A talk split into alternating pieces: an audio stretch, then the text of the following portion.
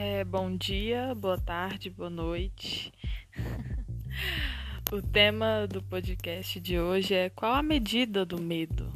Qual é a medida do medo que a gente sente diariamente, que a gente sente em momentos de surto? Qual é essa medida do medo? Meu nome é Bruna no trailer, eu acredito que eu não comentei isso, mas esse podcast ele é fruto das minhas reflexões na terapia e das aplicações dessas reflexões na minha vida, né? O objetivo principal é que eu ouça, eu ouça esses áudios em momentos de surto. E eu tô publicando porque talvez isso sirva para alguém também em momentos de surto. Eu acredito que não tem nada melhor do que você dizer para você mesmo seus próprios conselhos, suas próprias reflexões. E é isso. É sobre isso. Voltando ao tema. O tema é qual a medida do medo? Até onde o medo que nós sentimos é bom ou é ruim? É, essa, essa ideia, né, essa questão, ela me veio em mente em uma das conversas com um amigo muito especial. E ele disse a seguinte frase: O medo tem que ter medida. A medida que nos faz dar o pulo, o salto de fé, e não do que nos paralisa, né? Então, o medo ele tem que vir para impulsionar e não para travar. Eu sinto que em muitos momentos eu travei e eu deixei de fazer uma coisa que eu queria muito porque eu fiquei com medo. E eu não tô falando aqui de meter loucão de rolê ou alguma coisa desse tipo. Eu tô falando de coisas que eu queria e que por alguns algumas situações de insegurança, algumas situações de de crise, eu acabei ficando travada. Um exemplo disso foi um texto simples, né? Tudo bem que o texto era bem difícil, mas era um texto que eu teria que ler, interpretar e apresentar em um grupo de estudo que é coordenado pelo meu orientador de TCC. E eu fiquei uma semana surtando com esse texto.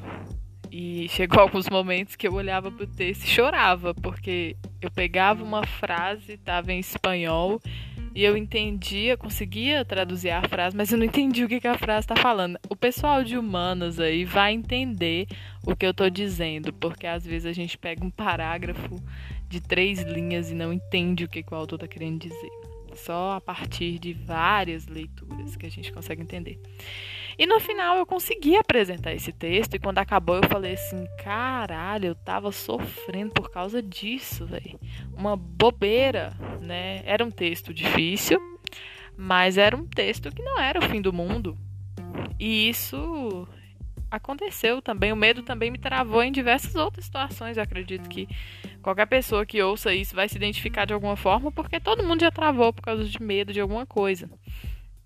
Medo é uma coisa muito presente, né, na vida de todo mundo. É, mas ao mesmo tempo, eu também já fiquei muito orgulhosa de mim das outras vezes que eu passei por cima desse medo. um exemplo bobo, novamente, é quando eu fui tirar a carteira. Né? Eu tomei pau na carteira três vezes. Três não, né? Duas. Eu passei na terceira vez. E a terceira vez eu não queria tentar de jeito nenhum. Aquilo ali não era para mim, hoje tem Uber, vai de Uber, pra que você quer tirar carteira? Nem não precisa desse desgaste emocional todo.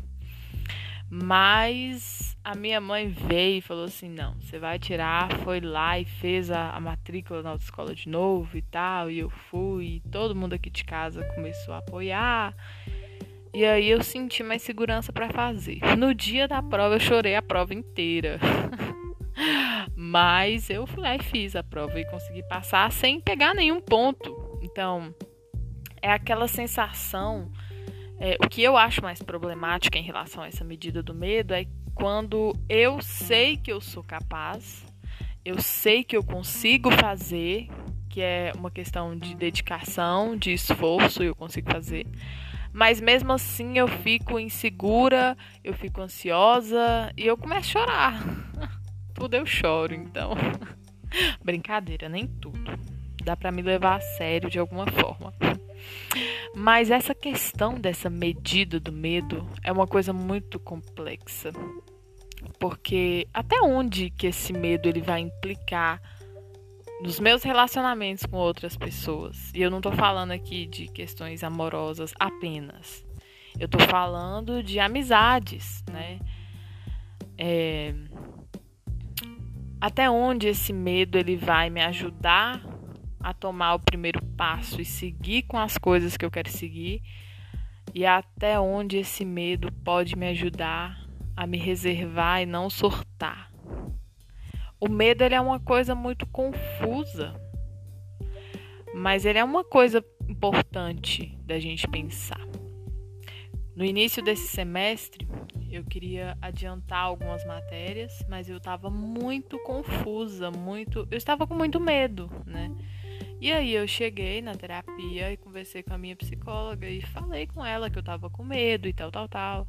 E ela, sabendo do meu histórico de insegurança, de surtar com medo das coisas e travar, ela me mostrou um conto muito interessante, né? E falou que, em resumo, eu precisava empurrar a minha vaquinha. Nesse conto, é, ele mostra eu acredito que é um sábio, né, que vai visitar uma casinha que tem uma família e essa família vive daquela da, do que a vaquinha produz. Eles têm uma vaquinha e eles vivem do que a vaquinha produz. E em uma determinada situação, é, essa vaquinha ela cai de um penhasco, né? Alguém empurra essa vaquinha do penhasco. Não me lembro quem que empurrou essa vaquinha do penhasco. Mas aí a questão é que o, o assistente, né? Vamos dizer, assistente do, do sábio fica um pouco intrigado com aquilo, porque a vaquinha era o meio daquela família existir, né? Era o meio deles subsistirem. Então aquilo é problemático. E sem a vaquinha, o que, que eles vão fazer? Só que aí o sábio e o, o assistente dele vão embora, né? E segue a vida, né? Tipo, foda-se a família, vamos seguir o baile, tá tudo bem, tá tudo certo. Eles vão se virar lá. E passado um determinado tempo, eles voltam para visitar essa mesma família e essa família enricou. Enricou de outras formas, enricou com agricultura, enricou de outras formas. E isso é muito interessante porque se aquela vaquinha não tivesse sido empurrada, eles ainda estariam com o mínimo do mínimo, que era a subsistência por meio do que a vaquinha produzia. Então a minha psicóloga falou assim: você precisa empurrar a sua vaquinha. E o que seria essa vaquinha aí no meu caso? Enfrentar os meus medos, encarar as coisas da forma que elas vêm, né? E da forma da melhor forma possível. E e eu vejo muito isso nesse meu semestre doidão aí, e nessa situação de ter esse semestre doidão depois de um grande surto de pandemia. Eu acredito que todo mundo surtou na pandemia, né? Porque conviver com você dentro de casa e com as pessoas que você convivia pouco, né, por causa da correria do dia a dia, que são seus familiares. Quem mora com os familiares, né, quem não mora, mora sozinho. Eu também acredito que deva ser problemático você conviver com você sozinho sem ir para a rua para, por exemplo, um estágio, um trabalho, né, alguma coisa. Conviver com você e com sua família de em tanto tempo assim é uma coisa que indói da gente, doida. Eu endoidei, eu fiquei louca, surtada, porque eram muitas expectativas que estavam entrando em conflito. As minhas expectativas sobre mim, as expectativas da minha família sobre mim e as expectativas das minhas personalidades, né? As expectativas que as pessoas tinham em cada personalidade. Nós somos compostos de várias personalidades. Eu tenho várias, né? Eu tenho uma personalidade para faculdade, eu tenho uma personalidade para o estágio, eu tenho uma personalidade para meus estudos independentes, outra para o TCC e outra para academia. E eu tenho várias e isso tá tudo bem, tá comum, está até aí tá normal, né? A gente preserva uma certa essência ali em cada uma em todas, né? A mesma essência em todas, mas elas são diferentes. E isso aí não tem como é, fugir dessa regra. Mas eram muitas expectativas conflitantes. E eu comecei a surtar. Eu comecei a surtar porque elas estavam todas aqui no meu quarto, no mesmo corpo, na mesma hora. E eu falei assim, gente, o que, que é isso? Surtei e comecei a ter várias crises de ansiedade e etc. Eu não vou delongar muito aqui sobre isso. Até que eu percebi que eu estava surtando.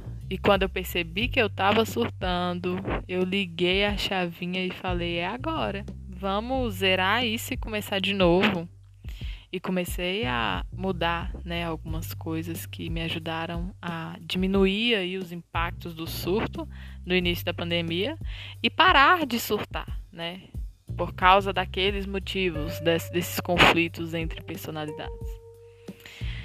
E nessa, nesse, nesse contexto, empurrar a vaquinha para mim ia ser como se fosse botar o pezinho no surto de novo.